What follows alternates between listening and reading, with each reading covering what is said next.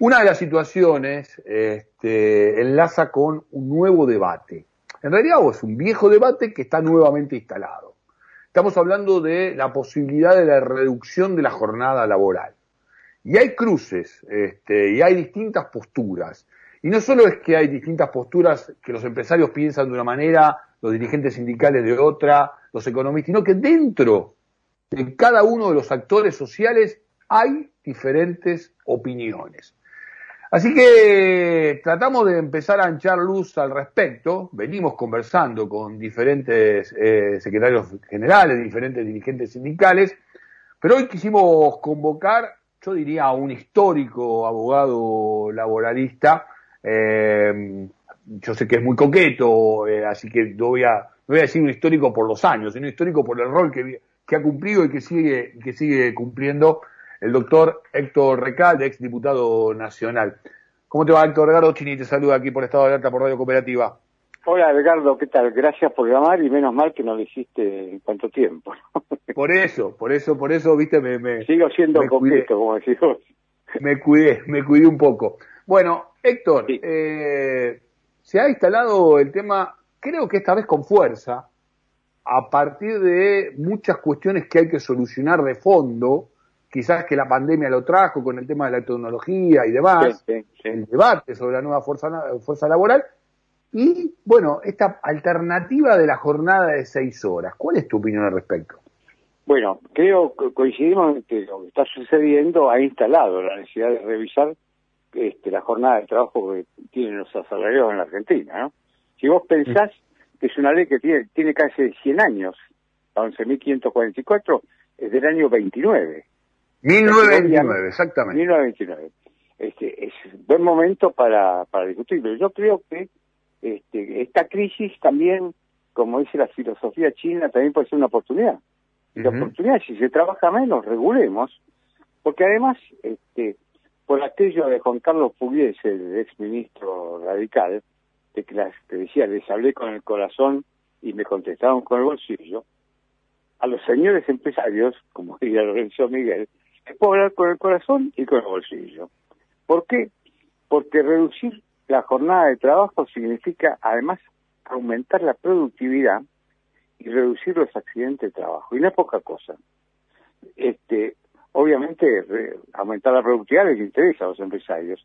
Y también les tiene que interesar disminuir los accidentes de trabajo, aunque no sea por, digamos, por, por humanidad, humanidad, perdón, este, sino porque evidentemente baja el costo laboral. Entonces, este, me parece a mí que después discutiremos. Cuando era diputado nacional yo había propuesto un proyecto de ley bajar de 48 a 45 horas. Y se advierte en la realidad que hay muchas mujeres y hombres que están trabajando nueve horas por día durante cinco días por semana, son las 45. Bueno, no lo logré. Esto forma parte de mi autocrítica, y no por falta de empeño. ¿eh? Yo fui diez mm. años presidente de la Comisión de Legislación de Trabajo, dos años presidente del bloque, y siempre reiteré, a pesar de que caían los proyectos, los años caducan, reiteré y este, esta limitación de la jornada. Es un ¿Cómo, sería discutirlo, sí. No, digo, ¿cómo sería eh, esta, esta cuestión de la productividad? ¿Cómo podríamos explicarlo? Porque... Eh, pero, mira, eh, hay leyes económicas que lo explican. Bueno, porque aparte lo que se dice es que el trabajador estaría más atento, el trabajador iría a laburar con más ganas y sería más creativo en su función. Obviamente, vos pensás cuánto rendís trabajando nueve horas y cuánto trabajando siete. Hay una ley económica que te decía que habla del rendimiento decreciente o la utilidad decreciente. Hasta es el sentido común. Si laburas menos vas a, estar menos cansado. Y fíjate vos que estamos hablando del cansancio y ahora me vino a la memoria un libro que escribió Alfredo Palacios a principios del siglo pasado llamado La Fatiga. La fatiga que observaba en la gente que trabajaba, que era, en eran jornadas de 12 horas, o 14. Pero bueno, este, yo creo que la mejor cosa es que el derecho del trabajo ni crea ni destruye empleo, que es una vieja discusión durante el neoliberalismo. Eh, la política económica es la que crea empleo o lo destruye. Este, lo que sí puede hacer el derecho laboral es distribuir con más razonabilidad y más equidad el empleo que ya existe y esto es reduciendo un poco la jornada de trabajo.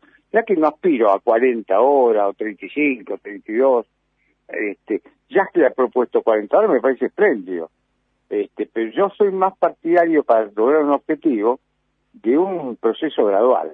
Por eso había planteado de 48 a 45. Fíjate vos, no conseguí 45, ojalá ya que consiga las 40 que planteó, ¿no? Hay otros proyectos de la, diputada de estación bancaria plantea creo que 32 horas, una cosa así. Sí, sí. Bueno, pero que por ahí también se puede discutir internamente cada tipo de actividad. Nosotros conversamos con Palacio claro. De, de, ese tema. Ahora, eh, salió a posicionarse el gobierno a partir de, Matías Culfa, ¿no? El ministro de sí, Producción. Sí, Matías Culfa desechó de plano cualquier discusión sobre eso. Sí, sí, sí. Incluso distintos referentes sindicales también eh, algunos eh, están a favor Andrés Rodríguez, Andrés Rodríguez creo que planteó que no era oportunidad, una cosa así, ¿no? Sí, exactamente. Eh, por ahí por el, por el, rol estatal, pero no sé, eh, también puede entrar dentro de lo que tiene que ver. Los trabajadores estatales tienen una jornada más reducida que el trabajador de actividad privada, ¿eh? quizás, quizás pueda, tener que ver con esto. Yo coincido con lo que vos decías, y también lo planteo, eh, que ver la cuestión por sectores. Hoy hay, hay actividades que, han están trabajando muy, poco. Turismo, este, gastronomía, hotelería, están trabajando menos.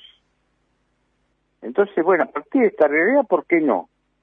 Y yo creo que el convenio colectivo, además, es una herramienta muy útil, porque tiene, más que la ley general, que no contempla las modalidades o idiosincrasia de cada actividad, sino que legisla para el conjunto, el convenio colectivo legisla para la actividad. Entonces, ¿quién mejor conoce la actividad que los empresarios y los, los representantes sindicales de ese sector? Como diría usted, ayer yo diría argentinos a las cosas. Pongámoslo como un objetivo a perseguir y bueno. Hay cuestiones que realmente se demoran en, el debate eh, de manera innecesaria. Incluso estaba pensando mientras te escuchaba en el tema del ocio, pero el ocio creativo, ¿no? Eh, claro. como, está, como está abordado por, por varios filósofos justamente que analizan el eh, trabajo. A, mediados, del siglo XIX se hablaba de las tres ocho, los italianos, la de Triotto, ¿no? Ocho horas de trabajo, ocho horas de descanso y ocho horas de esparcimiento. Y, la verdad que este, si los trabajadores y las trabajadoras tienen esparcimiento, obviamente van a estar más felices cuando van a laburar, ¿no? Sí, sí, sí. Eh, ¿Crees que, que, digo, vos recién decías que lo presentaste en varias oportunidades y no, no prosperó? ¿Crees que este momento, con lo que se habla de el nuevo mundo del trabajo, con, con, esta, con esta nueva dinámica que instaló con mucha más fuerza el tema de la, de la pandemia, del trabajo a distancia, del home office, ¿estarían las condiciones dadas, Héctor? Yo creo que sí, eh, siempre es buena ocasión para tratar de mejorar eh, las condiciones de, trabajo de los, nuestros asalariados, siempre buena condición. Está el, teletrabajo, el teletrabajo, como todas las cosas, tiene sus pros y sus contras, ¿no? este, ya preexistía la ley, el teletrabajo, la ley este, modificó algunas cuestiones, protegió un poco más al trabajador, pero hay algo que yo tengo una discrepancia, pero amigable, ¿no es cierto?, con, con la reforma este, que rige ahora, es que habla del consentimiento del trabajador para el teletrabajo o el mix, un tiempo en el establecimiento, otro tiempo en la casa. Ese consentimiento, este, hablando del trabajador individualmente considerado, me parece que es un poco, está un poco ajenizado de la realidad. Bueno, pues si hablas del consentimiento entre un empleador y un trabajador, ignoras el origen del derecho al trabajo. De parte de la desigualdad. ¿Te acuerdas lo que decían en la ley que nos introdujo Centeno, decía, esta ley, la de contrato de trabajo, viene a plantear desigualdades, mira vos, una ley que te dice que va a haber desigualdades, cuando el desiderato de una ley es la igualdad, ¿no es cierto? Pero la frase entera es esta, viene a establecer desigualdades para corregir las otras desigualdades que se dan en la relación entre patrón y trabajador. Entonces, este, eh, y bueno, y el convenio colectivo, como te, te decía recién, es el mejor instrumento porque es más, casuística, la casuística, este, no general, sino el caso particular ¿no? de, esa actividad. Clarísimo, mira, me, me, me, me, tomo una pequeña licencia porque hace un tiempo atrás, y no te lo pude decir personalmente, eh, vi un documental justamente sobre la noche de, las corbatas, el 17 de julio, ah, claro, claro, bueno. que vos participás y haces este, un, recorrido. Sí. y Celestia trabajaron sobre eso, ¿no? Sí, exactamente, exactamente. Eh, Héctor, eh, te agradecemos mucho tu opinión. No, este, Ricardo, te agradezco. Lo que te quiero preguntar, último, te quiero preguntar una cosita que no tiene que ver con el tema con el, por el cual te dale, dale, dale, que el nombramiento de Jorge Tayana como ministro de Defensa. Quiero confirmarlo eh, a través tuyo, ya que te tengo, tengo esta oportunidad. ¿Puede permitir que vos vuelvas al cuerpo legislativo o no? No, no, creo que Juliana Di Tulio va a ir a ese lugar porque le corresponde, está antes que yo en la lista de, este, de aquel momento. Eran Cristina, este, Tayana, Juliana de Tulio y después yo, así que le toca a Juliana. Ok, no, no, es que, no, es que no quieras ir a laburar, digamos, sino que es que justamente hay una mujer y como caballero le vas a dar lugar a previamente. No, no, le, tocó a ella. No, ojalá parezca yo tendiéndole así este, la capa sobre el agua para que no se mojen los zapatos, ¿no? Como, como en el siglo XIX. Pero este, le toca a Juliana.